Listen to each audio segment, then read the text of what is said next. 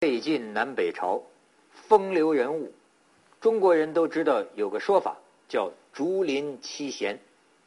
说是竹林七贤，你要不了解呢，你也可以说他就是七个酒鬼。排在头一位的这个酒鬼叫阮籍。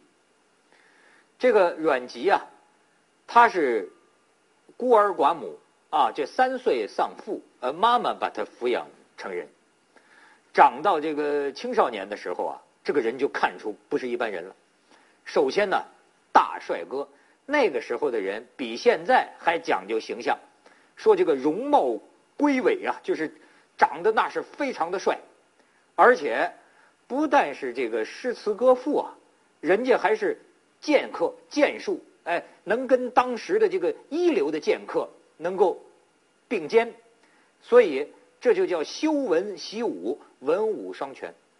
这样的一个大好青年，曾经说过一句话，就是他去游览当年的楚汉的古战场的时候，你想这样的气概，阮籍说：“世无英雄，使庶子成名。”这句话今天咱们还在引用。就说这个当时啊，今天的世界上没有什么英雄了，所以你看这些个出名的，都是一些个怎么说呢？不值一提的小子们，遂使庶子成名，因为没有英雄了。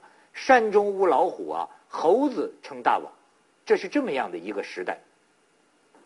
可是阮籍呢，在那个时代，他也不肯做官。当时是什么样的血雨腥风？啊，这个曹魏集团，这魏国不是曹操那一系的吗？这个曹氏集团，到后来是谁建立了这个西晋呢？就是司马氏，司马集团。所以有句话叫“司马昭之心，路人皆知”。当时这个曹氏集团和司马集团呐，那家伙是明争暗斗，动不动就有杀身之祸。所以这个阮籍呢？他选择的态度是喝酒喝酒，莫谈国事。甚至有一回，这个司马昭为他的儿子司马炎提亲啊，说要娶这个阮籍的女儿。阮籍不乐意，但也不愿意明确的说肯定否定，怎么办呢？喝酒。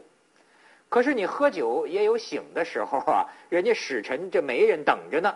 阮籍整整是醉复醒，醒复醉。喝酒喝醉了两个月，最后那提亲的终于没辙了，回复司马昭。司马昭说：“哎呀，这个醉鬼没有办法，只得算了。”